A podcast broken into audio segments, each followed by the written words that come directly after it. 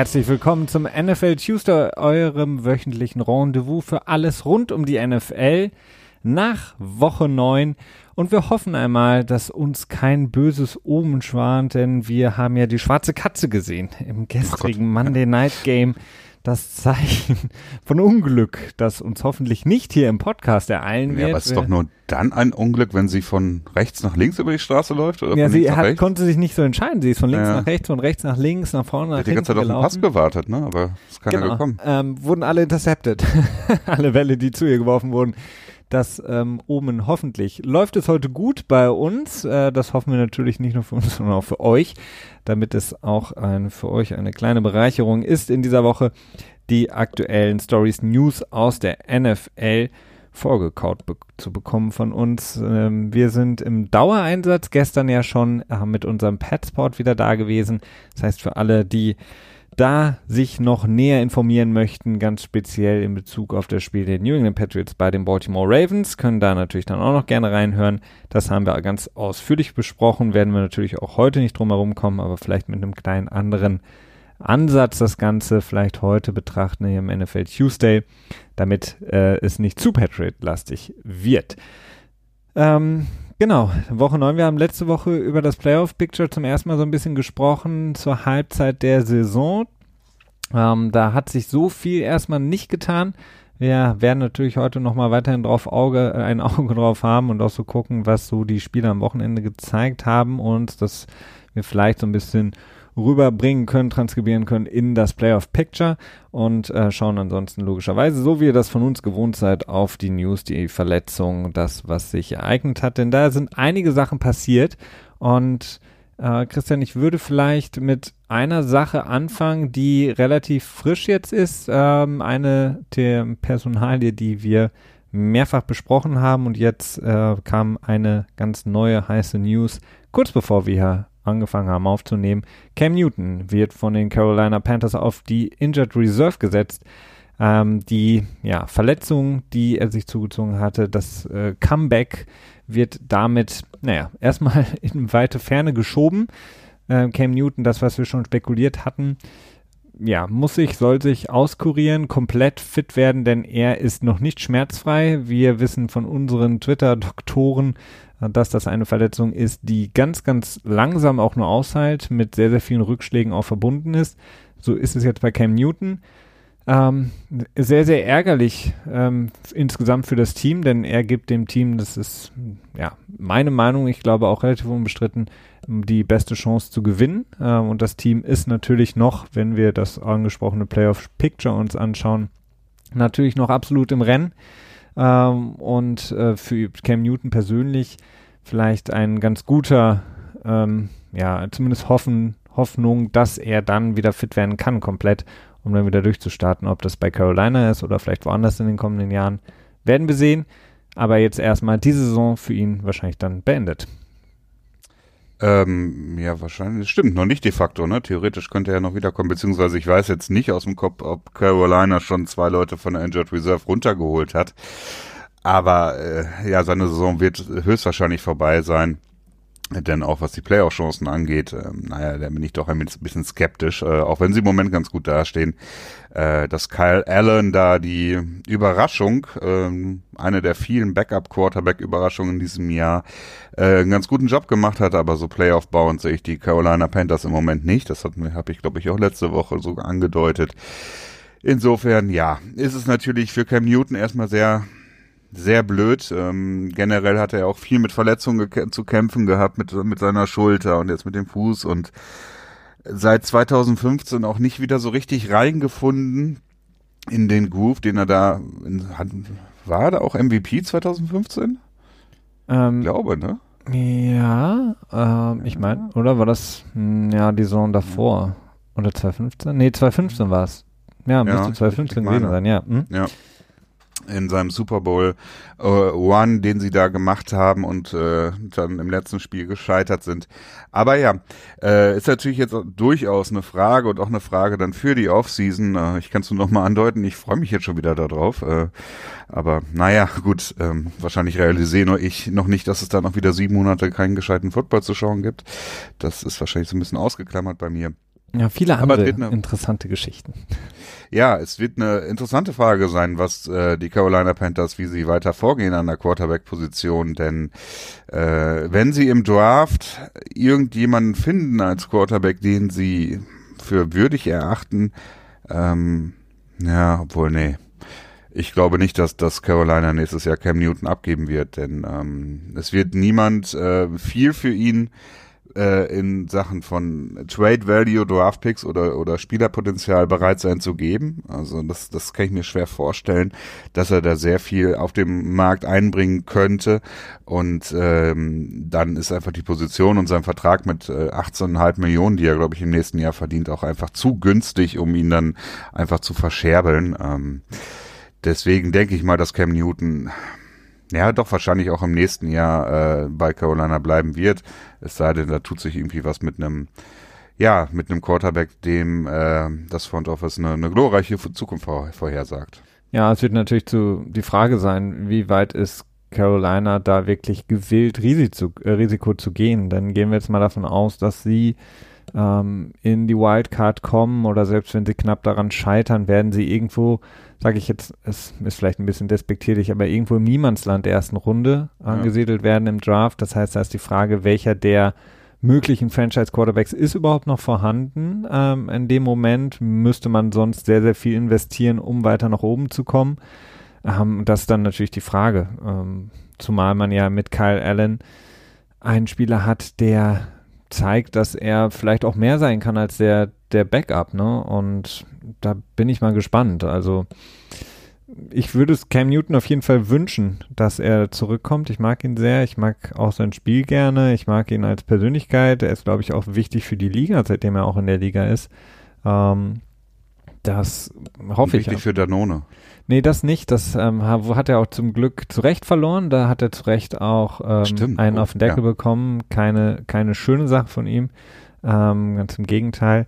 Aber ansonsten ähm, würde ich, würde ich mich für ihn freuen, wenn er es nochmal schaffen würde. Das Problem ist halt einfach diese Fußverletzung, ähm, die, ja, wir erinnern uns an dieses Buccaneers-Spiel, wenn es wirklich der Fall gewesen ist, dass sie gesagt haben, sie machen den Quarterback-Sneak nicht aufgrund der Verletzung, dass diese Fußverletzung ihn immer noch hindert, dass sie ihn schon seit langer, langer Zeit hindert, dass seine Schulter, so wie wir immer wieder lesen, auch wie wir er selber ja, ich habe das ja mal vor ein paar Wochen angesprochen, er hat seinen eigenen YouTube-Kanal eröffnet, beziehungsweise einige Videos da hochgeladen, in denen er in einem äh, eigenen Interview relativ ja frei ich möchte nicht, ne, nicht freizügig, aber sehr detailliert auch schildert, was es für ihn bedeutet hat, die Verletzung und wie das Ganze abgelaufen ist. Die Schulter ist auch immer noch nicht komplett verheilt. Zumindest noch nicht so, dass er wirklich schmerzfrei durch eine Saison gehen könnte. Und dann ist das natürlich, was du sagst, Christian, absolut richtig. Bei einer Fußverletzung, die du im Grunde genommen seit anderthalb Jahren mit dir rumschleppst, plus einer Schulterverletzung, ähm, die du seit mehr als zwei Jahren mit dir rumschleppst, ist natürlich das Value für einen möglichen Trade, für einen Spielertausch extrem gering. Trotz ja, dazu auch noch das Alter. Ne? Also nächstes Jahr ist er 31. Gut, das ist jetzt noch kein hohes Quarterback-Alter, aber es ist jetzt auch nicht so, dass du denkst, okay, äh, das ist unser Franchise-Quarterback, eine sichere Nummer. Äh, ne? Ja. Du weißt wahrscheinlich, was ich meine, oder ihr wisst, was ich meine. Die, wir können so ein bisschen chronologisch heute aufbereiten. Das Spannende, die aktuellen News zuerst, um dann uns weiter zurückzuarbeiten zum vergangenen Wochenende und den Spielen äh, und natürlich auch dem, was daraus resultiert für die kommenden Wochen. Auch relativ neu, Doug Marone, der Head Coach der Jacksonville Jaguars, hat aus seiner Pressekonferenz verlauten lassen oder hat ähm, direkt auch das Announcement rausgehauen, dass Gardner Minshew wieder zurück auf die Bank muss und Nick Foles, ja, für alle die, die vielleicht schon vergessen haben, dass er überhaupt bei den Jacksonville Jaguars spielt, denn er hat sich im ersten Saisonspiel zu Hause gegen die Kansas City Chiefs bei einem Touchdown, den er geworfen hat, ein wunderschöner Pass, äh, verletzt an der Schulter und er kommt jetzt so, beziehungsweise nein, war es Schulter oder Schlüsselbein? Ich bin jetzt gerade. Ähm, Schlüsselbein. Schlüsselbein. Das ja. war, glaube ich, dieselbe. Das war doch irgendwie drei Spieler, die ungefähr dieselbe Verletzung hatten. Auch Tyreek Hill und noch irgendjemand in derselben Woche. Das fand ich irgendwie relativ weird. Ja. Und Lineman, glaube ich.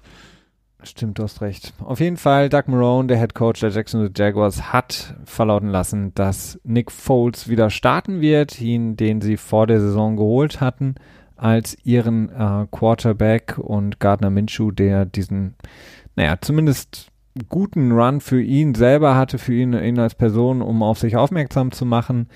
Er hat äh, auch Sieger eingefahren für Jacksonville, aber zumindest spätestens ja im letzten Spiel, im London Game, dem letzten für die Saison, hat er, als es dann nochmal drauf ankam, zum Ende des Spiels, ich glaube in drei aufeinanderfolgenden, waren es drei, ja, ne? Drei aufeinanderfolgenden ja. Ballbesitzen dem Ball, äh, dem Gegner geschenkt durch Fumble und Interception. Also in der Möglichkeit war er nochmal das Spiel vielleicht rumzureißen. Für die Jacksonville Jaguars gegen die Houston Texans hat das nicht geschafft.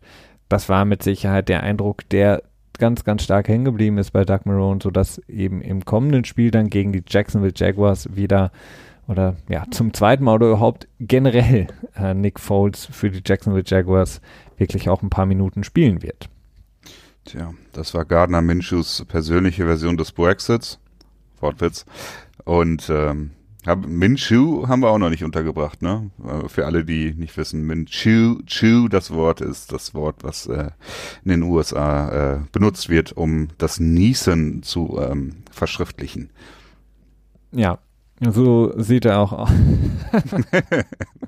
um, min, min, min, min, um, ähm, nein, er spielt gar nicht.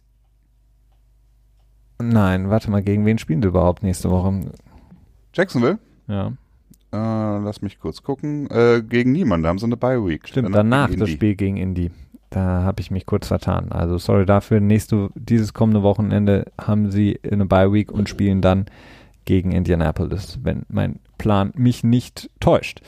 Das heißt, da der Wechsel bei den Jacksonville Jaguars war zu erwarten, kein großer, ähm, keine große Story. Wir hatten eine größere Story allerdings, beziehungsweise wissen wir noch gar nicht, ob es eine wirkliche Story ist, aber auch das kam jetzt heute. Gestern kam es schon so ein bisschen auf, heute hat sich nochmal verfestigt mit einem Bericht, ähm, dass die LA Chargers und vor allen Dingen auch die Liga, die anderen 31 äh, ja, alten Besitzer, relativ unzufrieden sind mit dem ganzen Umzug der San Diego Chargers nach LA. Wen wundert's? Ähm, das haben viele gesagt. Ich habe es auch nie so wirklich verstanden, die, dass San Diego überhaupt rübergegangen ist nach LA. Philip Rivers hat es auch nicht verstanden. Der ist auch nicht mit umgezogen jetzt ist das, der Unmut so groß, vor allen Dingen aufgrund dessen, dass im Grunde genommen jedes Heimspiel der Chargers sich anfühlt wie ein Auswärtsspiel für sie in diesem kleinen Fußballstadion in Kalifornien, ähm, in dem, glaube ich, 27.000 Leute nur passen. Und wir erleben jede Woche für Woche im Grunde genommen die Bilder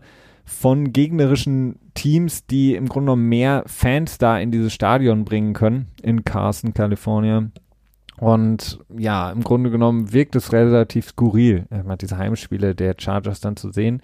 Und nun ist eben die Liga, die Besitzer und wohl auch Dean Spanis, der ähm, von den Chargers der Besitzer, sind sich wohl einig, beziehungsweise haben, einig ist zu viel gesagt, haben die Möglichkeit auf den Tisch gebracht, die Chargers nach London umzuziehen. Das heißt, sie im Gegensatz zu den Jacksonville Jaguars, die ja immer mit London so verbunden sind aufgrund des Besetzers Shahid Khan, sollen jetzt die Chargers nach London ziehen, um das ganze Franchise mal wieder so ein bisschen zu wiederzubeleben. Denn London, vor allen Dingen mit dem neuen Stadion Tottenham, hat wohl jetzt genug bewiesen, dass sie ready wären für ein NFL-Team, so liest man. Und die Chargers wären dann eben naja, im Auge der Liga der, der 31 bzw. dann 32 Besitzer das ideale Team. Ja, ähm, ich weiß nicht, das ist, das ist eine relativ komische Geschichte insgesamt. Denn äh, wenn jemand immer oder wenn ein Team quasi ähm, genannt wurde, das halt nach Jackson, äh, nach Jacksonville zieht, ne? Also nein, das von Jacksonville nach London zieht oder in, nach äh, nach England, dann war es halt immer Jacksonville und die Jaguars und ähm, Kahn, der Owner, der auch, ähm, welches Footballteam hat er nochmal? Äh, äh, Fulham? Soccer-Team. Ist das äh, Fulham? Ich meine. Ich vergesse das auch immer wieder, ärgert mich. Auch, aber ja, äh, die waren eigentlich immer prädestiniert für diese England-UK-Geschichten. Äh, jetzt kommen auf einmal die, die Chargers, die natürlich vielleicht auch wie ein wie ein, äh, wie ein würdiges Opfer wirken, weil sie einfach überhaupt keinen Fuß fassen können in ihrer neuen Heimat, in Anführungsstrichen. Ähm, ja, ich persönlich halt von der Story erstmal nichts. Ich finde es erstmal schon aber auch interessant, dass äh, dass wieder diese Geschichte ein bisschen mehr im Fokus ist, dass ein Team äh, im Ausland äh, von den USA aus gesehen stationiert werden könnte. Das ist ähm, zum einen finde ich das sehr spannend, weil es äh, viele Sachen sind, die zu erforschen sind dabei.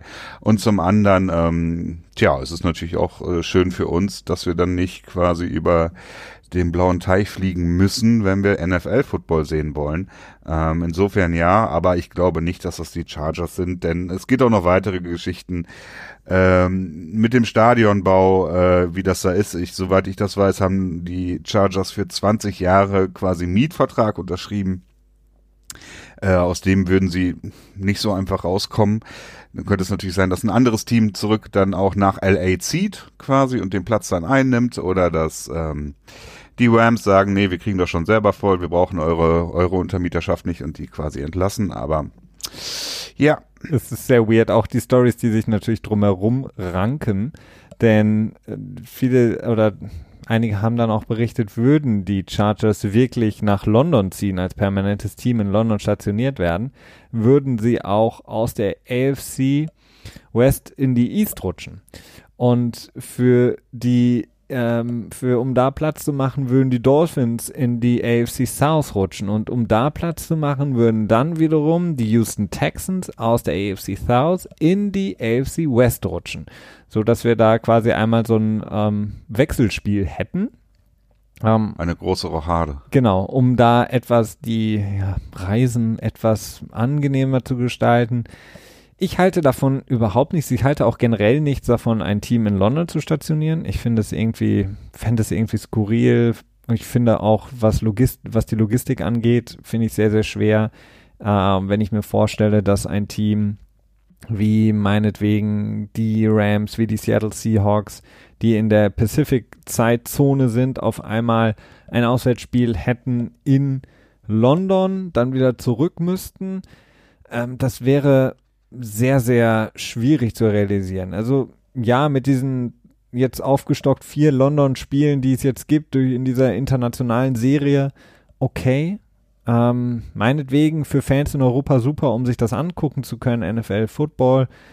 Hat aber immer so ein bisschen so ein Feeling, weiß ich nicht. Also es ist schwierig. Ja, es ist schon immer so ein bisschen Exhibition-Match, genau. ne? also so Freundschaftsspiel. Was aber auch. Und ich weiß halt nicht, wie es, wie es dann wird, wenn das Team ausgelagert wird. Und ich, ich kann es ja. mir, ich kann es mir nicht vorstellen, dass das wirklich gut funktioniert oder dass das wirklich eine Fanbase auch vor allen Dingen dann kreieren würde, weil wir haben jetzt gesehen, dass die San Diego Chargers Fanbase, die ja auch eine unglaublich große Tradition in San Diego hatte. Also das war eins der markanteren Franchises der letzten Jahre die sind umgezogen nach LA, was jetzt nur nicht mal so weit ist, dass Philip Rivers sich gedacht hat, ich fahre jeden Tag mit dem Auto hin und zurück. Und ähm, selbst da war es extrem schwierig, da überhaupt was zu etablieren für die Chargers. Und es ist traurig, es tut mir extrem leid für das Team, es tut mir extrem leid für die Chargers-Fans da, dass das überhaupt nicht funktioniert hat. Das ist ein reines Fiasko gewesen, der Umzug nach LA. Ich glaube nicht, dass man das äh, wiederbeleben kann oder dass man dem äh, Franchise jetzt was Gutes tut, indem man es nach London bringt. Klar ist es für die Fans der Chargers in Europa großartige Neuigkeit, wenn das wirklich äh, stattfinden würde. Aber für die Fans in Amerika wäre es ja noch schlimmer. Und vor allen Dingen auch, wie machst du es dann mit den Zeiten? Das ist ja auch immer so ein Problem. Machst du dann das London-Game immer so früh? Das bedeutet beispielsweise in dieser, äh, an der Westküste ist das ja morgens um, weiß ich nicht, 9 Uhr oder so. Also das ist, das geht ja auch. Also ich meine, du kannst, ähm, du kannst die Spiele ja auch quasi 19 Uhr unserer Zeit abspielen, ne? Und dann hättest du, wenn es auch ein AFC East Team wäre, dann quasi, wenn es nicht mehr in, im, im, Westen wäre, dann hättest du dir ja dieselben Voraussetzungen und dieselben Sendezeiten, wie es die meisten Patriots äh, Jet Spiele und sonst was sind. Also das ist ähm, Aber nicht was unbedingt. Wär, was wäre mit Night Games für den Ja gut, die würden sie dann halt nur auswärts haben. Ja.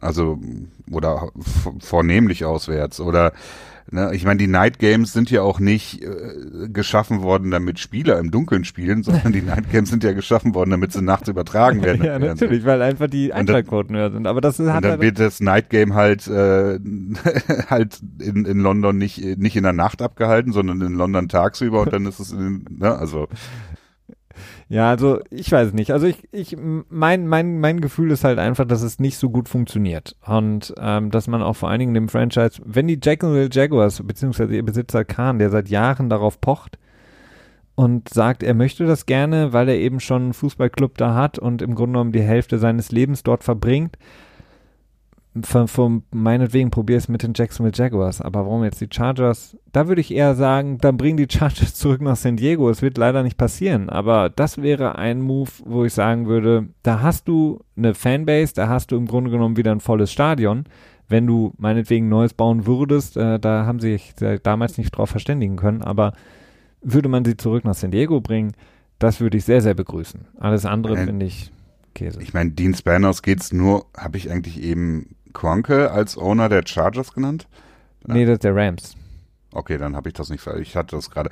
Äh, ja, äh, Spanos, den geht es ja hauptsächlich darum, äh, dass er Geld verdient, ne? Also ja, weniger ja. und und sportlicher Erfolg ist halt ein nettes, äh, netter Beifang, wenn du so möchtest. Äh, es wurde auch so ein bisschen ähm, berichtet, dass die NFL wohl auch bereit wäre, quasi den Umzug zu bezahlen und, und so etwaige Garantien zu geben, falls es nicht so gut funktionieren sollte, um den Umzug quasi zu motivieren. Äh, und dass Kahn selber auch gesagt hätte, ja, kannst du machen, ist okay, eigentlich habe ich zwar First Tips für England, aber gut, du kannst jetzt rübergehen. Ich weiß es nicht. Generell finde ich die Idee, äh, klingt nicht so ganz plausibel für mich, ähm, aber tja, warum nicht? Also die Chargers ähm, sind halt verloren irgendwo. Und ja, deswegen, das ist halt. Die werden sich in LA nur wieder fangen, wenn sie massiv erfolgreich sind. Und massiv erfolgreich zu sein in der NFL ist äh, verdammt schwierig. Ja, und man sieht es ja bei den Rams, auch die haben große Probleme und werden auch Probleme haben, ihr neues Stadion nach einer gewissen Zeit, äh, wenn es im Grunde genommen Normalität geworden ist, auch immer zu befüllen. Es ja, das weiß ich nicht. Das ist so die Sache, weil das, weil, weil das, weil die Venue, also das Stadion selber und das ganze Gelände ja wohl so mega, mega werden soll. Mega, mega. Mega, mega. Super mega. ähm, äh, weiß ich nicht, ob dann quasi durch dieses Spektakel äh, quasi schon Leute gezogen werden können, ohne dass es jetzt auch der sportliche Erfolg der einzige Pull-Faktor da quasi dann ist. Haben die Chick-fil-A Chick da äh, Filiale im Stadion? Mit Sicherheit. Also die haben, die haben wahrscheinlich aber zu, ne? ja, da in dem Stadion hätte es dann auch auf. Okay. Oder ist es dann voll automatisiert? Nee, nee, das machen, macht das Unternehmen generell nicht. Die sind sehr, sehr äh, religiös und die Mitarbeitenden sollen auch sonntags frei haben. Deswegen sind alle hm. Filialen geschlossen in Amerika. Amerika. Ja, aber wenn sie es voll automatisiert machen mit, mit Robotern, mit, mit Gottesrobotern. ja, das wäre natürlich äh, toll. Ähm, nee, also das, das zu den, zu diesen Gerüchten um die Chargers, wie gesagt, ich, äh, ich bin, ich bin absolut kein Fan davon.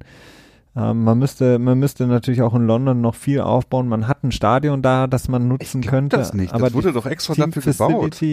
Nee, das Stadion ist ja auch super mit dem sich äh, austauschbaren Rasen, ähnlich wie wir das ja auch aus vielen anderen Fußballstadien in Deutschland schon kennen. Aber du brauchst eine Team-Facility, du brauchst den ganzen Kram drumherum. Und auch eine Sache, die natürlich ähm, in Amerika schon ein Problem ist, was ist mit Steuern? Welche Spieler haben die, hat das Team vielleicht einen extrem massiven Nachteil? Denn ich ja, das ist überhaupt gar kein Problem. Wir zahlen einfach alle ihre Steuern in Irland. ja, toll. Weil dann ich würde immer gerne. Mach einen Briefkasten auf bei Apple und Facebook. Ich bin, ich bin kein Steuerexperte, aber ich würde dann eher, auch wenn das Team vielleicht nicht so gut ist, zu den Denver Broncos gehen. Jetzt mal ins Blaue gesprochen, äh, korrigiert mich alle, wenn ich falsch liege, weil ich da deutlich weniger Steuern bezahle und von meinem Gehalt deutlich mehr am Ende habe, als zu den dann vielleicht Chargers in London zu gehen, wo ich fast die Hälfte oder noch mehr an Steuern abtreten muss. Ähm, ja, aber das ist ja interessanterweise das ist halt ein Wettbewerb Wettbewerbsnachteil. Ich glaube, das ist kaum äh, relevant für Footballspieler. Das frage ich mich auch immer wieder, denn es gibt ja teilweise extreme Unterschiede. Also ich glaube, in Texas ist die die zusätzliche Einkommensteuer, glaube ich, bei null. Also ich glaube, Texas erhebt selber keine Einkommensteuer. Es gibt da halt nur quasi die nationale Einkommensteuer. Und in anderen äh, Staaten liegt die dann bei 15, 20 Prozent oder so teilweise. Äh, und das scheint jetzt auch so in der NFL, obwohl es da riesige Diskrepanzen gibt, ja kein großer Wettbewerbsvor- bzw. Nachteil zu sein. Naja, die Houston Texans haben schon viele Spieler holen können diese Saison, ne? Nein, ja. das ist kein, äh, wahrscheinlich nicht. Also also ich ähm, glaube, das ist, ich glaube, da sind die Spieler relativ ähm, immun gegen. Pragmatisch und also eben nicht pragmatisch und sagen, ja, mir geht's darum, dass, äh, dass äh, ich den nächsthöchst dotierten Vertrag habe und nicht, was am Ende für mich überbleibt. Ja, vielleicht ist alles auch viel Rauch um nichts und wir ähm, haben zu Unrecht jetzt lange Zeit darüber gesprochen, aber war ja auch mal ein netter Ausflug in die Möglichkeiten eines Teams in London. Wie gesagt, ich bin kein Fan davon. Ich freue mich für alle, ähm, die das mögen. Aber ähm, und ich bin ein Fan davon. Du bist ein Fan davon, ja. Du würdest dann wahrscheinlich, würdest dann auch nach London ziehen direkt, und, um da dann vor Ort immer zu sein?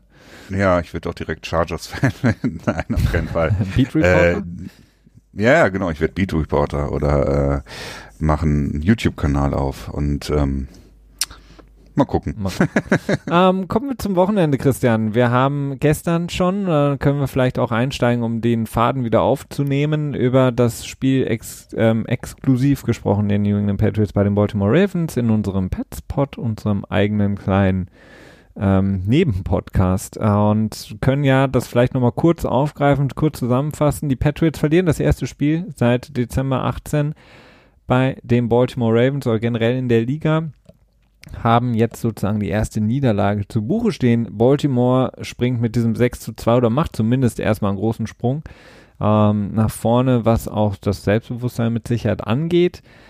Ähm, wir haben gestern viel aus der Sicht der Patriots gesprochen. Vielleicht drehen wir das so ein bisschen um und schauen mal auf die Ravens jetzt, die wie gesagt mit 6 zu 2 dastehen, ähm, im Playoff-Picture jetzt an Nummer 2 sind in der AFC. Was ähm, können wir von, von den Ravens noch erwarten, die einen brutalen ähm, Schedule noch haben in den kommenden Wochen? Ähm, denn sie spielen noch gegen Houston in der übernächsten Woche, dann spielen sie gegen die Rams, gegen San Francisco, gegen Buffalo, ähm, das sind alles Teams, die ja sehr, sehr gut momentan auch unterwegs sind und teilweise ja auch direkte Konkurrenten, wenn es das Playoff-Seeding angeht.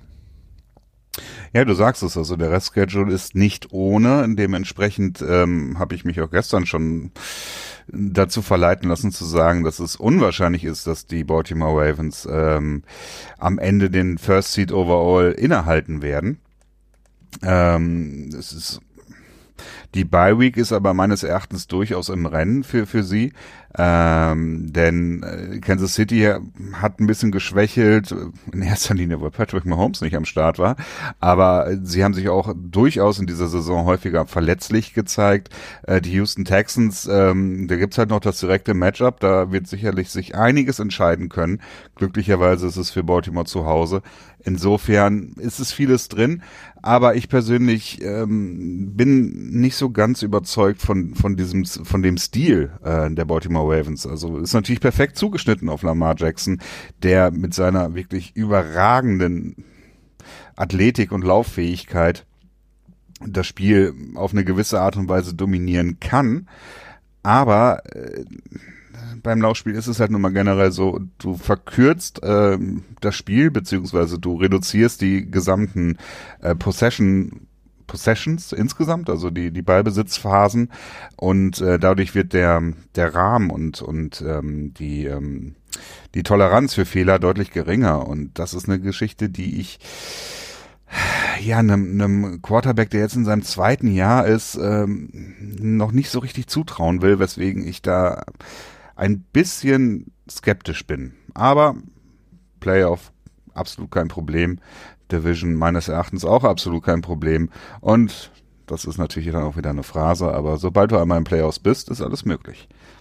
Absolut. Ich bin ja ähm, nicht nur ein Fan der, der Baltimore Ravens, sondern auch von, von Lamar Jackson. Ich, ich sehe es ein bisschen anders. Ich glaube, klar, du hast keinen großen Margin of Errors. Also du musst dich wirklich darauf fokussieren, dass die ähm, Ballbesitzzeiten, die du hast, wirklich auch nutzt. Ähm, sie haben es aber eindrucksvoll bewiesen für mich in dem Spiel. Sie haben gegen die beste Defense bis dato in der Liga und eine der besten überhaupt in der Geschichte der NFL bis dato ähm, sehr, sehr gut gespielt. Der Lauf der Baltimore Ravens ist so gut wie der Pass bei anderen Teams nicht, was die, Aver die Average-Zahlen angeht. Also die Baltimore Ravens laufen so effektiv mit so viel Raumgewinn pro Lauf äh, im Schnitt, wie andere Teams äh, gerne das mit ihrem Quarterback über den Wurf schaffen würden.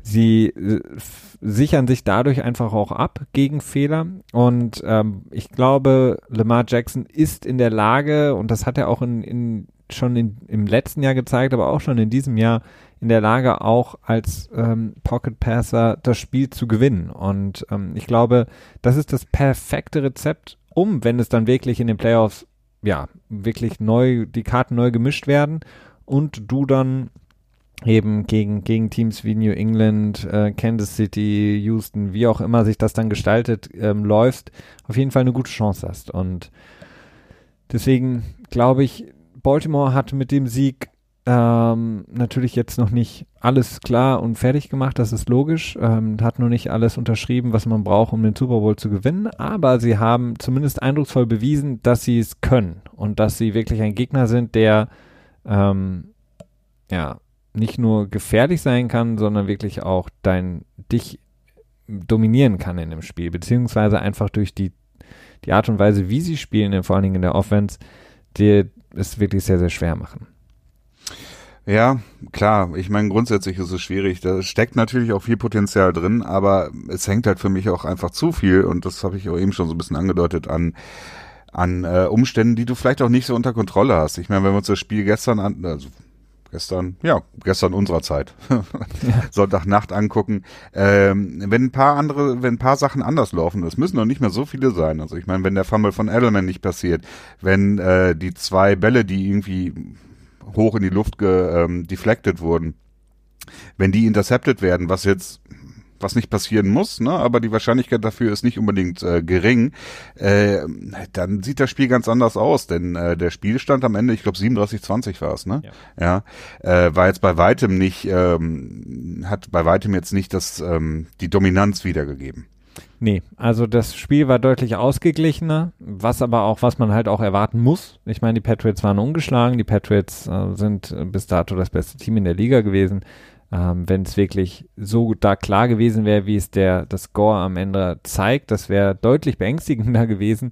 Ähm, so ist es jetzt eine Niederlage für die Patriots. Wir haben es gestern ausführlicher bes besprochen. Eine Niederlage für die Patriots, die erste seit sehr, sehr langer Zeit, aber wirklich kein herber Schlag äh, sozusagen in die Magen gegen. Also sie werden jetzt ihre Bye Week nutzen, sie werden dann zurückkommen. Sie haben auch sehr, sehr schwierige Spiele vor der Brust mit der NFC East, die sie noch halb spielen müssen mit Dallas und Philly und dann kommen noch Kansas City. Ähm, das sind jetzt auf jeden Fall, äh, sagen wir mal, der schwerste Teil ihres Schedules in dieser Saison, der auf sie wartet, mit zusammengerechnet mit dem Baltimore-Spiel. Von daher kein Grund zur übertriebenen Sorge jetzt. Und man muss ja auch einfach mal besehen, im modernen Football seit Dezember 2018 inklusive äh, Playoffs plus Super Bowl ungeschlagen zu sein, ist schon ähm, außergewöhnlich. Und ja, werden wir so schnell nicht wieder sehen. Nee, wahrscheinlich nicht. Und wenn ihr jetzt, wenn ihr oder wenn du gerade, du, der mir jetzt. Oh, Mann, Christian, genau so muss man es machen. so spricht man die Leute an. Äh, wenn du kein Fan der New England Patriots bist, dann kann ich dir die Hoffnung geben, guck dir den Schedule an von den Patriots, das war alles äh, weak source, könnte man sagen. Da war jetzt noch nicht so viel los. Und das erste Spiel, ähm, das so ein bisschen relevant wird, oder nicht nur ein bisschen, sondern relevant wurde mit einem starken Gegner, äh, die Defense der Patriots fällt zusammen wie ein Kartenhaus. Da kannst du deine Hoffnung jetzt äh, drauf aufbauen und sagen, okay, äh, das war's mit den Patriots und ähm, endlich kann dann mal das nächste Team quasi kommen und in die Dominanz gehen. Aber das ist nur so als, als kleiner Hinweis gedacht, um so ein bisschen äh, kopfhochmäßig quasi. Kopf hoch. Für dich da draußen, der du genau, für dich, Für dich, Patriots-Hater. Genau.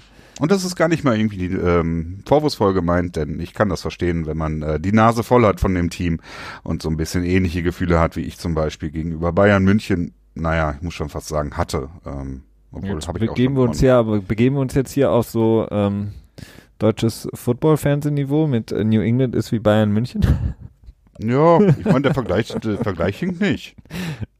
Oder schreibst du jetzt für einen, hast du einen Boulevard äh, in einem deutschen Boulevardblatt, Christian?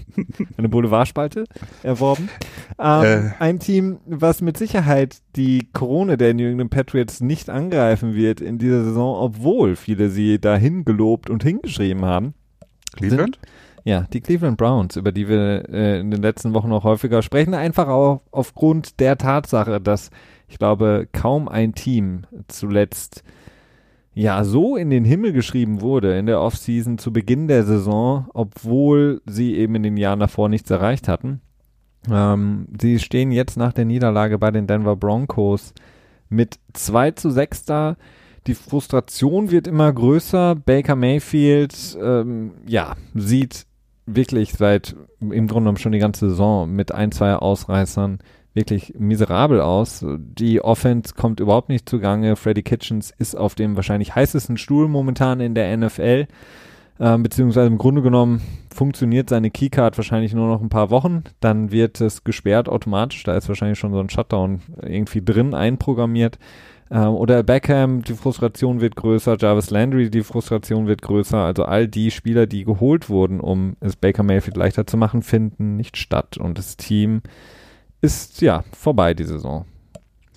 Ja, das kann man so sagen. Ähm, Freddy Kittens, wie ich ihn auch immer ganz gerne nenne, äh, hat wirklich für mich äh, grundlegend unter Beweis gestellt, dass er da nichts zu suchen hat als Head Coach.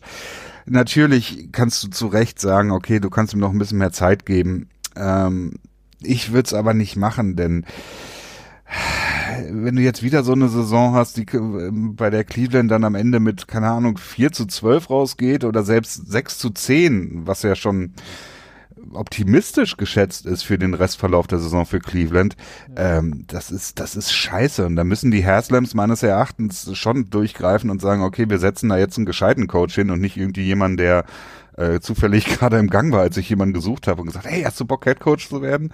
Ähm, so wirkt es ja so ein bisschen auf mich, beziehungsweise so ein bisschen dieser Hype-Train. Ähm, vielleicht war es auch von Anfang an so gesagt, zu sagen, okay, wir geben dem jetzt eine Chance, das ist billig, ihn unter Vertrag zu nehmen, der ist noch jung, der hat noch keine Erfahrung, dementsprechend müssen wir dem kein Geld geben als Head Coach. Vielleicht kriegt er noch nicht mal eine Million wer weiß, ähm, so dass sie dann quasi das nur so als als ähm, Schuss ins Blaue geplant haben und gemacht haben und jetzt dann quasi vielleicht einen neuen Headcoach holen. Äh, ich würde dafür ganz klar dafür anraten, denn so viele disziplinarische Sachen, die in Cleveland falsch laufen. Jetzt auch die Geschichte wieder, dass sowohl Odell Beckham als auch Jarvis Landry mit äh, nicht genehmigten Schuhwerk die erste Hälfte bestritten haben. Das ist eine Sache, das deutet ganz klar darauf hin, dass ähm, ja, da ist Disziplin ist in Cleveland äh, fehl am Platz im Moment, denn ich bin mir ziemlich sicher, dass äh, sowohl Odell als auch Jarvis sich äh, bewusst waren, dass die Schuhe, die sie getragen haben, nicht in Ordnung waren. Ja, äh, mit Sicherheit, da gebe ich dir recht. Auf der anderen Seite sind, ist diese Regelung, ich verstehe es einfach nicht. Also es ist für mich so absoluter ja, Werbung, ne? Mum Mumpitz. Ähm, das ist Werbung. Also. Ja. Ist, ja, aber es ging ja auch bei, bei, bei beiden auch um die Farbe der Schuhe und die, die ja. Farbe der, der Applikationen auf den Schuhen. Und ja gut, dann kommst du irgendwann dahin, okay, wenn wir da eine Ausnahme machen, dann kommt der nächste und so weiter, ne? Ja, also ich, bei dem Problem. Ich finde es ich find's irgendwie, also die Liga sollte sich um andere Dinge kümmern, äh, anstatt die Schuhe der Spieler zu monitoren, äh, beziehungsweise die Referees, die dann in der Halbzeit sagen müssen, wenn ihr die Schuhe anbehaltet, dürft ihr nicht weiterspielen.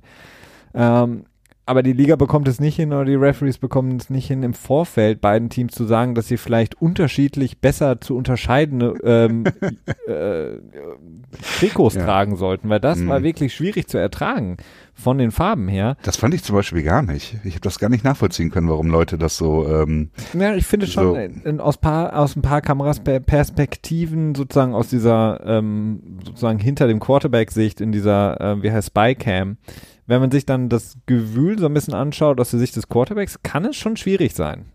ähm, weil eben die Farben komplett identisch waren oder leicht identisch waren der, des Trikots der, Baltimore, der, der Denver Broncos und des Helmes beispielsweise der Cleveland Browns und der, der Applikationen auf ihrem braunen äh, Trikots. Also da verstehe ich nicht, warum man da nicht einen ähm, deutlicheren Cut gemacht hat.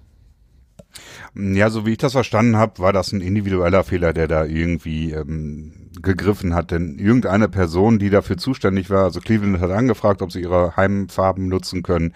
Und die Person, die angefragt wurde, hat das halt einfach blöd entschieden in dem Moment. Also so passiert halt. Ja, äh, ist nicht unbedingt, ist nicht unbedingt gut, aber hätte man mit Sicherheit mal bedenken können, beziehungsweise man hätte kurz mal sagen können, man hätte ja auch kurz sagen können, stopp, Pause, ähm, wechselt doch einfach mal eure Trikots. Ich weiß gar nicht, ob die dann zwei Trikotsets dabei haben, die Teams, die, die Auswärtsteams, in dem Moment die Browns. Ähm, das glaube ich nicht. Denn das ist so super viel. Also ich habe da so ein, zwei Mal so in Dokumentationen gesehen, wie viel da verladen wird. Und ich glaube, wenn du dann so einen kompletten andersfarbigen Trikotsatz quasi mitnehmen würdest, das würde doch äh, wahrscheinlich nochmal einen extra LKW bedeuten. Also hm. schwierig. Naja, LKWs haben sie eigentlich genug. Bleiben wir vielleicht noch mal einen Moment in der AFC, schauen noch mal, was sonst noch so ein bisschen passiert ist. Wir hatten es angesprochen, Houston Texans, die das letzte London Game gewinnen gegen die Jaguars, die mit Gardner Minshew nicht dem äh, Duell gewachsen waren von Anfang an eigentlich. Ähm, die Colts, die einen kleinen ähm, Absturz haben im, im Playoff Picture dann auch, äh, verlieren bei den Steelers die Steelers, die vielleicht nochmal Hoffnung schöpfen, jetzt 4 zu 4 dastehen, 26-24 gewinnen sie gegen die ähm, Besucher, die Indianapolis Colts, die ihren ähm, Quarterback auch verlieren in dem Spiel. Jacoby Brissett mit einer Verletzung raus. Der gute alte Brian Hoyer hat übernommen, hat es eigentlich auch ganz solide gespielt. Hat nicht ganz gereicht. Bei Jacoby Brissett ist jetzt die Frage, es ist eine Knieverletzung. Ich bin mir nicht ganz sicher, wie lang? Sprained MCL, Sprained. Week to Week. Das heißt, ähm, es kann natürlich zwei, drei Wochen dauern. Es kann auch sein, dass er schon nächste Woche wieder spielt, was eher ein bisschen unwahrscheinlicher ist. Ähm, da müssen wir mal abwarten. Aber für die Annapolis Colts natürlich nicht allzu ähm, schön. Ähm, sie sind natürlich noch gut dabei, aber jetzt momentan mit den äh, Bills und den Kansas City Chiefs und Houston im Wildcard-Spot Mal schauen. Also auch da ist natürlich die Frage, was kann Indianapolis noch ähm, zu, bis zum Ende der Saison plus Playoffs wirklich bringen? Ja gut, nächste Woche geht es erstmal gegen Miami. Ähm, das ist natürlich eine, schon von, ob mit oder ohne Brissett eine Niederlage. Ähm Jetzt, wo Miami quasi äh, entdeckt hat, wie man gewinnen kann, äh, dürfte es ein sehr schweres Spiel werden. Aber nein, ähm, mein Headset knackt. Ich hoffe, ihr hört das nicht. Ähm, ja, also ich denke, ein Brissett würde ich so oder so diese Woche raushalten, denn gegen Miami kann man, glaube ich, auch mit Brian Hoyer, dem alten Haudegen, äh, gewinnen. Äh, das sollte durchaus machbar sein. Danach äh, gibt es einen etwas schwer, schwereren Stretch mit Jacksonville, je nachdem, wie die sich finden mit, ähm, mit äh, Foles, der dann wiederkommt. Äh, vielleicht äh, können sie sich ein bisschen Leben wieder neu einhauchen. Und äh, dann geht's gegen Houston, da sollte dann bestenfalls Brissett wieder da sein, denn gegen Houston, äh, ja, da könnte sich dann die Division vielleicht sogar schon entscheiden. Genau. Also da ist dann ein großer Stretch in der eigenen Division unterwegs, äh, denn auch Tennessee kommt und ähm, dann danach ist eigentlich nur noch New Orleans ein wirklich ähm, sehr, sehr schwerer Gegner. Die anderen sind okay bis zu gewinnen. Ähm, das heißt, die Colts ist noch alles möglich. Ähm, wie gesagt, es ist insgesamt noch eine, eine sehr, sehr erfolgreiche Saison für die Indianapolis Colts, je nachdem, wie es jetzt weitergeht. Aber insgesamt, ich, ich hätte es nicht gedacht, dass sie wirklich so auftreten äh, nach dem Rücktritt von Andrew Luck. Deswegen freue ich mich eigentlich jede Woche immer wieder, wenn ich sie noch da oben stehen sehe. Ja, ja, wir hatten ja auch eben so ein bisschen, als wir noch im Vorfeld kurz gesprochen hatten, habe ich auch gedacht, so ja gut, okay, dann kommen sie in den Playoffs und was dann? Dann fliegen sie in der ersten Runde raus. Und dann hast du gesagt, ja, aber ne, es gibt ja Menschen, die sind Fans von dem Team. Ja.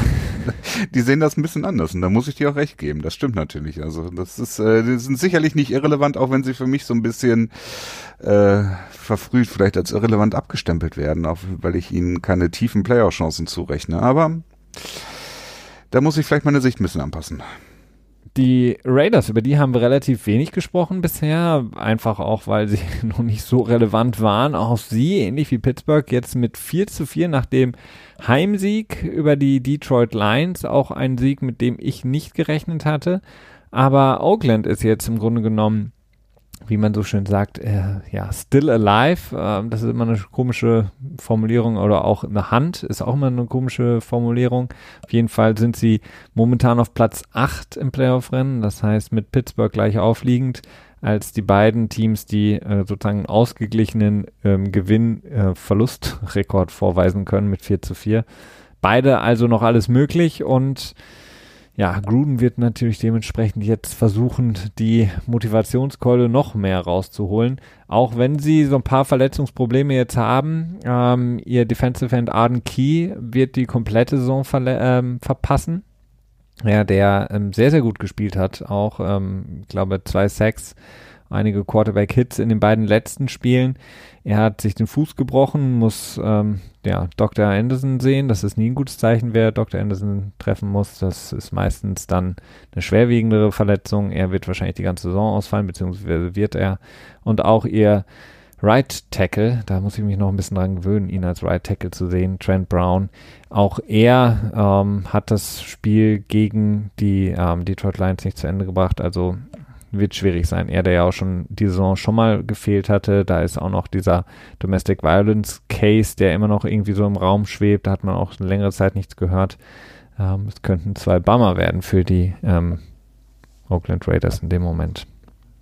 Ja, aber Oakland hat ähm, einen relativ leichten Rest-Schedule ähm, und Derek Carr findet so langsam in sein Groove hinein, äh, überzeugt mich immer mehr, was er leistet. Ich weiß es nicht, also durchaus so als als sneaky Wildcard äh, Contestant kann man sich auf jeden Fall sehen, finde ich. Also das, ist, das, äh, das ist auch so eine so eine Bezeichnung, die man eigentlich nicht hören möchte. Sneaky Wildcard Contestant. ja, okay. Als äh, Sneaky Wildcard Gewinner vielleicht. Gewinner. Dann habe ich nicht so eine doppelte, doppelte, äh, äh, Jetzt fällt mir, äh, naja. mach mal weiter. Machen wir, machen wir vielleicht mit äh, dem letzten Team den Schwung rüber zur NFC, denn die Kansas City Chiefs verhindern wirklich ähm, ja, größeren Schaden äh, in der Zeit, in der Patrick Mahomes für sie nicht spielen kann, indem sie zu Hause gewinnen mit 26 zu 23 gegen die Minnesota Vikings. Auch ein ähm, Sieg, den man so nicht hat kommen sehen, denn Minnesota war im Oktober Du räusperst dich, weil du es doch gesehen hast? Nee, oder? nee, tatsächlich, weil ich mich äh, räuspern musste. okay.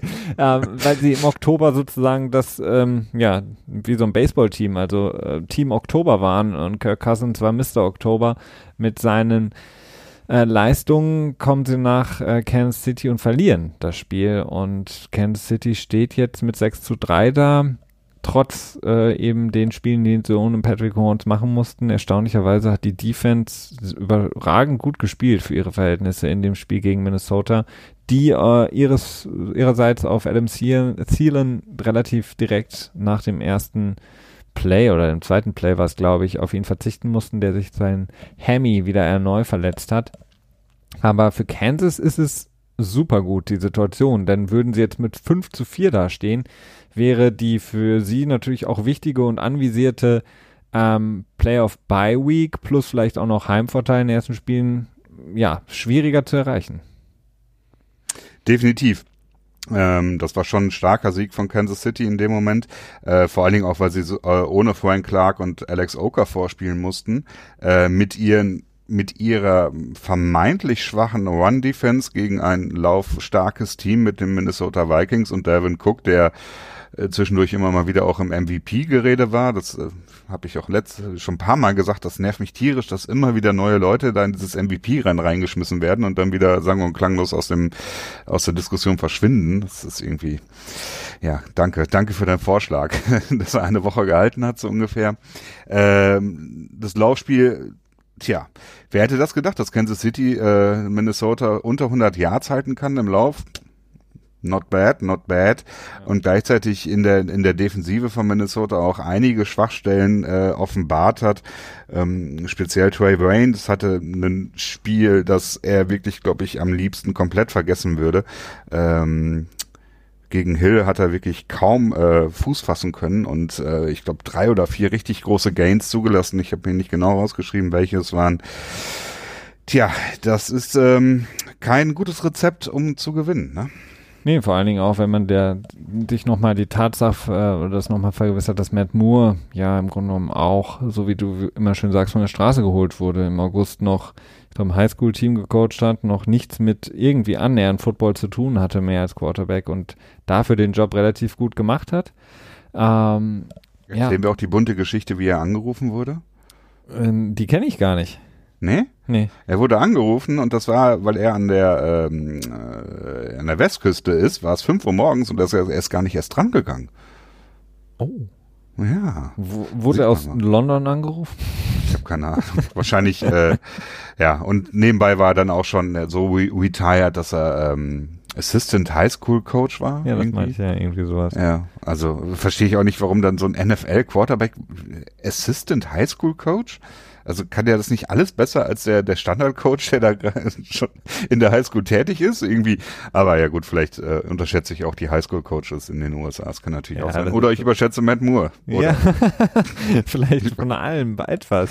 Ja. Äh, hat wahrscheinlich den Anruf bekommen, musste erstmal seine ganze PED-Medikation schnell in den Mülleimer werfen. ganz viel Wasser trinken, damit er ganz oft aufs Klo muss und damit er für den dann einmaligen Test, äh, den er dann äh, stehen muss, dann auch wieder sauber ist. Nee, also insgesamt für sie wirklich gut. Also sie haben jetzt natürlich auch noch die Chance, logischerweise auf den äh, First Overall Seed. Spielen natürlich noch gegen New England, müssen hoffen, dass New England noch das eine oder andere Spiel dann verliert im Vorfeld oder auch nach ihm. Aber ähm, damit ist noch alles sicher. Mit 5 zu 4 wäre es ja sehr, sehr unwahrscheinlich geworden, dass sie da ähm, ganz, ganz vorne noch an der AFC ankratzen mhm. würden und das ist natürlich, wir haben es im, ja, es hat sich im letzten Jahr nicht bestätigt, aber wir wissen es aus den Jahren zuvor, dass vor allen Dingen das AFC Championship Game, ähm, ähnlich auch wie das NFC Championship Game, auch haben sich beide im letzten Jahr nicht bestätigt, aber in den Jahren zuvor ähm, einfach das Heimrecht sehr, sehr wichtig ist. Ähm, in New England haben wir halt einfach diese, die Wetterverhältnisse. Ähm, Kansas City hat natürlich einfach diese Lautstärke im Stadion. Das ist natürlich sehr, sehr wichtig, das Team, das da ähm, den Vorteil hat, den Heimvorteil hat, ähm, wirklich eine sehr, sehr ja, gute Chance, das Spiel auch zu gewinnen. Wir haben es jetzt gegen Baltimore gesehen, wie schnell dieses, dieses Momentum, äh, von dem man immer spricht, auch dann wirklich einen Effekt hat. Ähm, sobald es eben das Heimteam einen guten Drive hat, sobald das gegnerische Team direkt gestoppt wird im ersten äh, Drive, hat man eine unglaubliche, ähm, ja, dieses ähm, Selbstbewusstsein steigt dann halt äh, relativ enorm an. Und ähm, ja, und der der ähm, Bonus vom Schiedsrichterteam, ja, der genau. auch ähm, das kommt sogar hinzu. ab und zu mal sogar wissenschaftlich äh, gemessen wurde und vielleicht nicht so groß ist, wie man mal, wie dann doch ich auch manchmal denken würde, aber schon vielleicht auch da ist. Ähm, und nicht zu vergessen, das wäre natürlich auch interessant zu wissen, was ist wichtiger, der Heimbonus oder dass du ein Spiel quasi aussetzen kannst und nicht verlieren kannst in dem Spiel, ne? ja, das, klar, das, ist, äh, das ist vielleicht das Allerwichtigste, das haben wir auch ja. schon gesehen, First äh, ähm, Seeds, die dann ihr erstes Spiel direkt verlieren, beziehungsweise auch die, die nicht eine Bye haben, ihr erstes Spiel direkt baden gehen und der sechste Seed, der dann eben in den Super Bowl einzieht. Also all das äh, ist natürlich möglich. Von daher klar, je weniger du spielen musst, je mehr Zeit du hast, vor allen Dingen nach einer langen Saison, die vielleicht demnächst ja auch noch länger wird, ähm, je weniger du spielen musst, ist umso besser. Und wenn du dann noch Heimvorteil hast, ja. Kommen wir kommen wir rüber in die NFC und äh, schauen uns dann noch so ein bisschen die Entwicklung vom Wochenende an. Wichtig da mit Sicherheit oder ach, ja, sehr, sehr interessant, die Niederlage der LA Chargers, ach, der LA Chargers sage ich schon, da ist man schon fast so gewohnt. Nein, London der, Chargers? der Green Bay, der Green Bay Packers gegen die London Chargers, genau.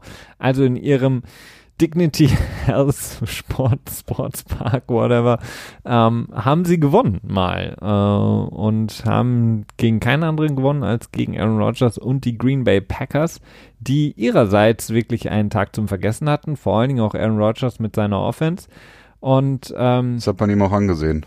Das hat man ihm angesehen, das sieht man ihm ja relativ schnell an. Ja. Ähm, man hat ja sowieso den Eindruck, dass die einigen einzigen Male, wo er lächelt, ist seine State Farm Werbung. Ähm, ansonsten äh, wirkt er immer sehr, sehr cool. Auf jeden Fall in dem Spiel war er sehr, sehr unterkühlt aufgrund der Leistung, die die äh, Packers abgeliefert haben.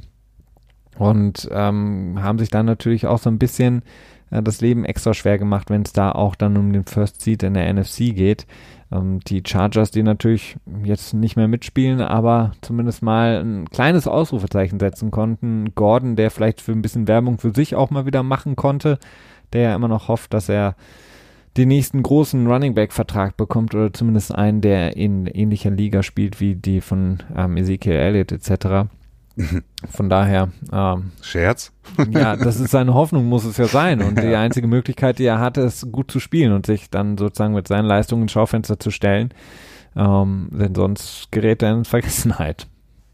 Ja, also, ja, Melvin Gordon hat keine super rosige Zukunft, würde ich mal so sagen. Nee, hat er nicht. Äh, aber, aber ja, das ist dann noch eine Frage wieder für die Offseason und natürlich auch interessant, wo er sich einreihen wird. Äh, denn die, die zweite Ebene der Running Back Saläre, äh, die ist noch so noch nicht so ausdefiniert. Also es gibt so diese, diese High-Earning Running Backs mit Elliott und äh, wie heißt der mit dem kaputten Knie nochmal? Wer? der mit dem, es haben so viele ein kaputtes Knie. Wen meinst du? Von den Rams. Achso, ähm, Todd Gurley. Todd Gurley, genau. Ähm. Hättest du jetzt gesagt, der mit der Hulu-Werbung oder der? Ach, okay. ja, äh, aber dann eine Ebene danach hat sich noch nicht so ganz etabliert, also das ist natürlich dafür spannend. Aber was äh, Green Bay angeht, ähm, tja, es hat jetzt einfach mal ein Spiel nicht geklappt. Also ich fand schon, dass sie in dieser Saison einige Spiele hatten, wo sie nicht unbedingt äh, verdiente Sieger gewesen wären, es dann aber am Ende waren. Und ähm, tja, dieses Mal hat sich dann, äh, haben sie es nicht noch am Ende drehen können. Es gab keine Aaron Rodgers Magic, die dann noch irgendwie zugeschlagen hat. Ähm, das Receiver Core ist nach wie vor ein bisschen problematisch, auch wenn ähm, Devonta Adams wieder zurück ist. Ja.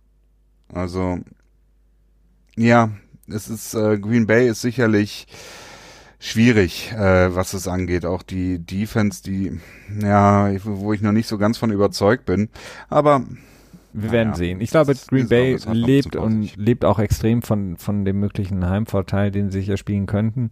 Momentan, wie gesagt, sind sie auf Position 3 im Playoff Picture. Natürlich wird die NFC angeführt von den jetzt noch ungeschlagenen San Francisco 49ers, den äh, letzten ungeschlagenen Team, die versuchen werden, diesen ungeschlagenen ja, Mythos, den Mythos der ähm, ja, undefeated Season Miami Dolphins von den aus den unter Don Schooler fortzusetzen. Das wird natürlich extrem schwierig für San Francisco, wenn man sich überlegt, gegen wen sie noch spielen. Ich glaube, das ja, nächste Woche ihre wird. Saison fängt mehr oder weniger jetzt auch erst an, ne? Ja, also das nächste Woche wird mit Sicherheit das Spiel der Spiele bisher in der, in der NFL-Saison, denn dann treffen sie auf die Seattle Seahawks, die ihrerseits sich schwer getan haben gegen Tampa Bay, was man nicht hätte unbedingt erwarten dürfen. Ähm, aber ja, Russell Wilson, Tyler Lockett haben es dann äh, zumindest noch umgebogen. Sie bekommen jetzt noch ein bisschen Hilfe. Josh Gordon, für alle die, die es vielleicht nicht mitbekommen haben sollten. Josh Gordon, der ja äh, von der äh, von den Patriots runterkam, entlassen wurde. Die Patriots ein bisschen Geld gespart haben. Ein Move, der ja interessant war zumindest. Äh, und dann ging er durchs Waiver Wire und wurde dann von den Seattle Seahawks geclaimed. Das heißt, viele, viele Teams davor, die in der Hackordnung sozusagen sitzen, haben Josh Gordon nicht ins Team geholt. Der Agent hat gesagt, es gab viele Teams, die interessiert waren, aber nur die Seattle Seahawks haben dann zu dem Zeitpunkt zugeschlagen. Ähm, darum fand, ähm, hat sich dann auch noch die Story gewunden, dass äh, Seattle vorher die Due Diligence, sprich ihre Hausaufgaben intern gemacht hat, um möglicherweise Antonio Brown ins Team zu holen. Davon haben sie dann wohl Abstand genommen, warum auch immer. Äh, komisch, also äh, wahrscheinlich hat dann irgendwie ihre interne Ermittlung ergeben, dass sie dann doch lieber Josh Gordon holen aus dem Waiver Wire. Ja, das ist ähm, skurril. Vor allen Dingen, was heißt Due Diligence? Ne? Das ist dann auch so ein bisschen die Frage. Haben sie bei der NFL angerufen, gefragt so, hey, seid ihr fertig mit eurer Ermittlung? Nee, seid ihr nicht? Okay, ciao. Oder haben sie irgendwie sich den Fall irgendwie selber genauer angeguckt und vielleicht mit dem Opfer geredet oder mit den Opfern geredet? Äh, oder sie haben, sie haben True Detective Baker Mayfield dahin geschickt. er hat sich äh, mit einer Dose Bier und einer Zeitung mit so zwei Löchern hingesetzt hat Antonio Brown beobachtet und hat dann stichhaltige Beweise vorlegen können, weswegen sie ihn dann nicht geholt haben. Ja, ja schwer zu sagen, aber äh, was die Seahawks angeht, ist ähm, ja, es ist erstaunlich. Russell Wilson trägt das Team wirklich äh, Woche für Woche, vielleicht nicht komplett, aber doch zu einem sehr sehr großen Teil. Ähm, bin auch doch schon sehr überrascht, dass DK Metcalf so gut einschlägt, denn ähm, war doch so ein bisschen, ein bisschen skeptisch, äh, aber er produziert. Ich glaube, er hat doch die meisten Yards aller Rookies jetzt äh, bis zum jetzigen Zeitpunkt erfangen. Ähm, hat schon äh, nicht Dings von, von Washington überholt, ne? Ähm, ich meine, ne? Ähm, Lowry. Aber es ist ja auch, es ja. ist ja auch bezeichnend mal wieder, wie wenig aussagekräftig diese ganze Draft-Analyse ist. Wie wenig aussagekräftig im Grunde genommen diese ganzen Draft-Gurus, die ganzen Analysten und Scouts und so weiter und so fort sind mit ihren Berichten. Ich meine, äh, bei DK Metcalf ist es jetzt extrem. Alle haben gesagt, oh, der kann nur die eine Route laufen sozusagen, ähm, sonst kann er nicht viel und alle haben über seinen Körperfettanteil im Grunde genommen nur gesprochen. ähm, und jetzt ja. spielt er extrem gut, weil Football eben mehr ist als die persönliche Laufleistung oder die persönlichen Fähigkeiten, Cut äh, zu machen oder die persönliche Fähigkeiten, Ball zu fangen. Es ist halt so viel mehr. Und ähm, man sieht halt einfach in der, in der Offensive funktioniert mit einem guten Quarterback, mit einem guten System, ähm, wo man ihm von Anfang an vertraut hat. Er spielt von Anfang an viel, funktioniert es. Und ähm, da sieht man halt einfach, dass diese ganze Mel Kiper, bla bla bla, ähm, NFL ähm, Stories, die sich da immer so winden, um, sorry, um die ähm, Rookies oder die kommenden Rookies, echt sehr mit Vorsicht zu genießen ist. Ja, ähm, klar, also was Media Coverage angeht, ja, da gebe ich dir recht, denn äh, es ist halt alleine schon so, dass, dass du, wenn du dir die Drafts anschaust, dann siehst du ja schon, dass die Teams äh, eine keine wirklich gute Erfolgsquote haben bei ihren Draft-Picks, denn ja. äh, wenn die Chance 50-50 ist, einen guten Spieler zu draften, ne, quasi, dann kannst du dir ungefähr überlegen, wie erfolgreich, wie viel quasi das Scouting-Department, wie viele extra Prozentpunkte es bringt. Nicht wirklich viel, es bringt mehr, aber gut. Und dann überleg dir mal, wenn dann jetzt irgendwie äh, irgendein Dude, meistens sind es ja Dudes, sagt, oh, ich habe jetzt so und so viele Stunden Film geguckt und ich komme zu dem Schluss, dann ist das immer noch äh, wahrscheinlich nur ein Zehntel oder ein Zwanzigstel von dem, was das Scouting Department macht, oder vielleicht sogar nur ein Tausendstel, wenn halt extrem viele Scouts extrem viel Film gucken. Ja, ja. Und äh, diese Personen, die dann quasi sich Film angeschaut haben, kommen dann zu einem Ergebnis und äh, klopfen sich auf der Brust und sagen, ja, das ist der Fall. Und äh, am Ende schreiben sie doch meistens von sich ab und äh, verwerten irgendwelche Informationen, die sie von außerhalb bekommen. Ja, und ich meine, ich meine, schau dir einfach mal von, pick dir einfach mal zehn Spieler, von denen du jetzt sagen würdest, die haben einfach eine sehr, sehr erfolgreiche Karriere jetzt schon in der Liga, weil sie jetzt seit zehn Jahren erfolgreich Football spielen in der NFL. Nimm dir zehn solche Spieler, guck dir von denen die Draft Reports an ähm, vor ihrem jeweiligen Draft und vergleich das dann mal mit ihrer Leistung. Und ich glaube, in mehr als der Hälfte der Fälle haben sie das als mehr über, als übertroffen oder völlig unten drunter durch. Also das kann natürlich auch mal passieren. Ne?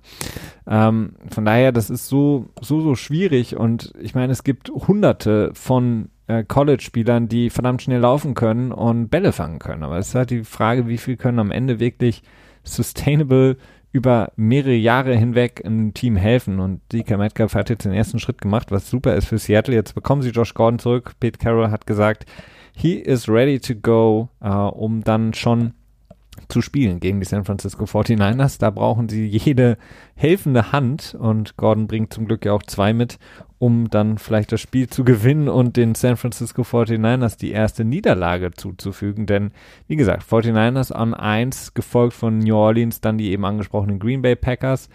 Dallas Cowboys, die gestern gewonnen haben im Monday Night Game gegen die New York Giants, was obwohl Ezekiel Giants. und Giants, trotz oder dank der schwarzen Katze, die die Giants irritiert hat und ähm, es war nicht ganz so leicht, wie Ezekiel Elliott nach dem Spiel sagte, denn er sagte, es war ein easy win.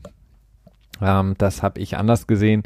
Dallas, die auch ähm, ja eine Durcheinander-Saison momentan spielen. Man weiß nicht so wirklich, was man von ihnen erwarten kann.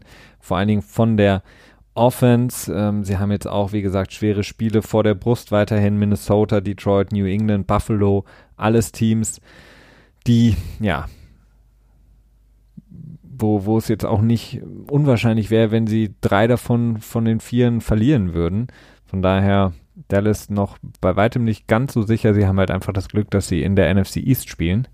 Um, und dann kommen die Seahawks gefolgt von den Minnesota Vikings und ähm, genau, dann in, in der Hand sozusagen die Charge, ach die Chargers sag ich schon, die Rams, die Carolina Panthers und Philadelphia. Philadelphia, die einen Sieg einfahren konnten gegen die ultra enttäuschenden Chicago Bears. Ähm, von denen haben wir uns ja auch beide im Vorfeld der Saison deutlich mehr erwartet.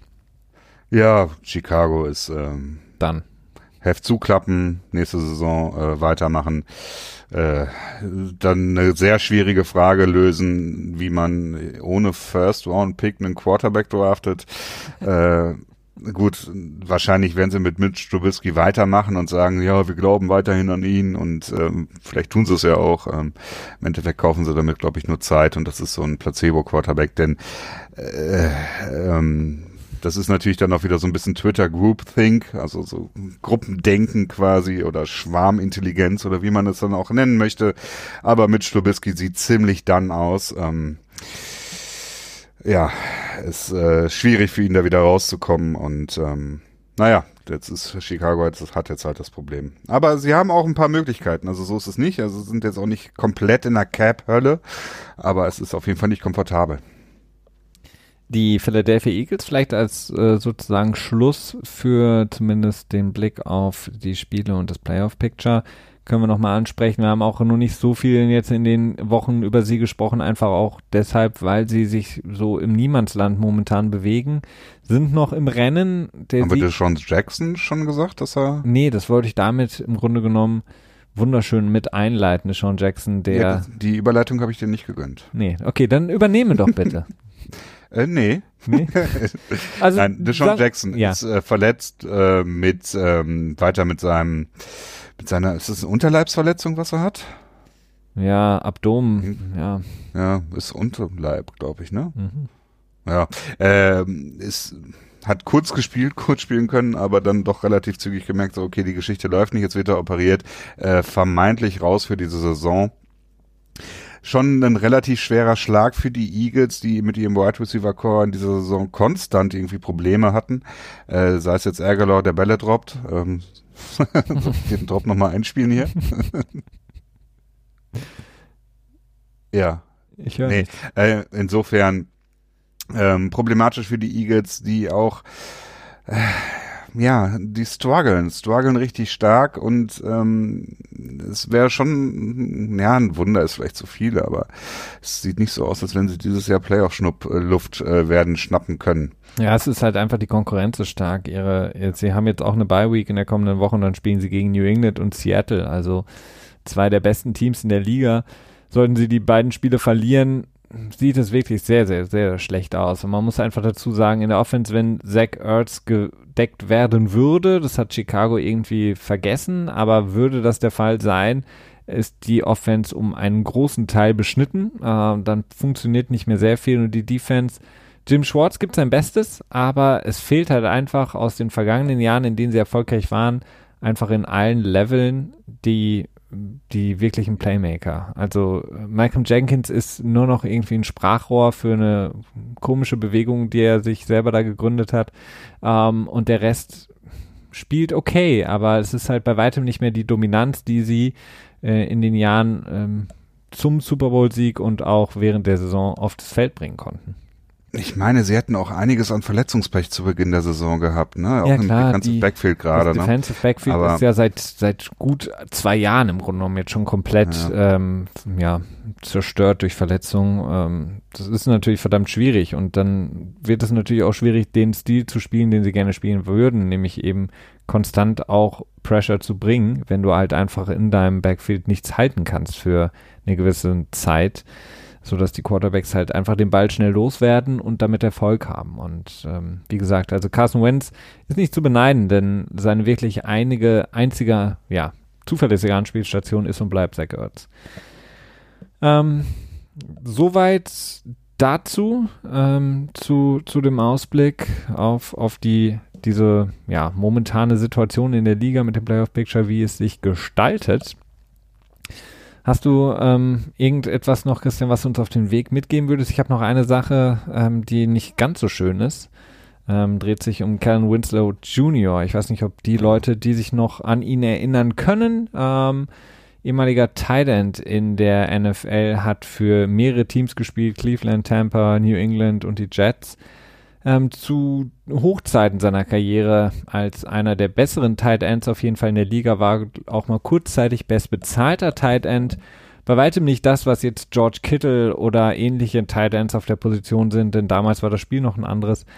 Ähm, er wurde jetzt verurteilt, nachdem er zugegeben hat oder eingestanden hat, dass er mehrere Frauen vergewaltigt hat, wegen mehrer, mehrfacher Vergewaltigung, unter anderem ähm, der Vergewaltigung, äh, Vergewaltigung eines minderjährigen äh, Mädchen, eines Kindes, die zu dem Zeitpunkt wohl nicht bei Bewusstsein war. Er wurde schon mal verurteilt wegen der Vergewaltigung einer obdachlosen Frau. Also eine wirklich sehr, sehr, sehr, sehr, sehr schlimme Geschichte. Ähm, sein Anwalt hat gesagt, dass, ja, will ich nicht kommentieren, weil ähm, es natürlich auch häufig einfach nur als Ausrede genutzt wird und darf keine Ausrede in dem Moment sein, dass Winslow seit seiner Karriere in der NFL an ähm, Gehirnverletzungen leidet, also den sogenannten CTE ähm, und deswegen eigentlich nicht schuldfähig ist. Ähm, er geht jetzt ins Gefängnis, dadurch, dass er sich auf den Deal eingelassen hat für, ich glaube, 18 Jahre anstatt lebenslänglich, denn man kann ihm definitiv die äh, Vergewaltigung von mindestens vier Frauen nachweisen und ähm, ein Opfer davon war ein minderjähriges Kind. Von daher, also beziehungsweise ein Kind, ähm, eine sehr, sehr, sehr, sehr, ähm, ähm, ja, Geschichte, die einen sehr betroffen macht äh, von einem 36 Jahre alten Thailand, der mal sehr, sehr viel Geld in der NFL verdient hat und ein großer Star war zu seiner Zeit. Ja, eine Geschichte, die sich jetzt auch schon seit ein paar Jahren hinzieht, immer mit, mit Gerichtsverhandlungen und auch verschiedene Fälle. Ich glaube, da sind auch noch, war nicht irgendwie was auch noch mit, mit Einbruch, Diebstahl noch mit dabei oder verwechsel ich da gerade was? Ja, ähm, ich glaube schon. Also im Grunde genommen, man Ja. versteht, also kann es nicht nach, also kann es logischerweise nicht nachvollziehen, aber eine Geschichte, die einen, einen jedes Mal immer wieder nur neu betroffen macht ähm, und äh, tief blicken lässt. Also ich will gar nicht auf diese mögliche ähm, Kopfverletzung, ähm, Brain-Trauma-Sache eingehen, ähm, denn das ist ähm, nicht Ja, es ist ja nicht nachweisbar. feststellbar. Genau. Ja. Ähm, und ähm, auch da nur bedingt für mich ein äh, Schuld, äh, ähm, Binderer. genau, ähm, sondern eher die Möglichkeit, denn diese Fälle, die gehen zurück lange in seine Zeit, in der er in der NFL tät, ähm, gespielt hat. Und das lässt für Mhm. mich eher tief blicken, dass ein Spieler, der so, ähm, ja, diese Profisportler, die so gemonitort eigentlich sind, die so in dem Rampenlicht stehen, dass das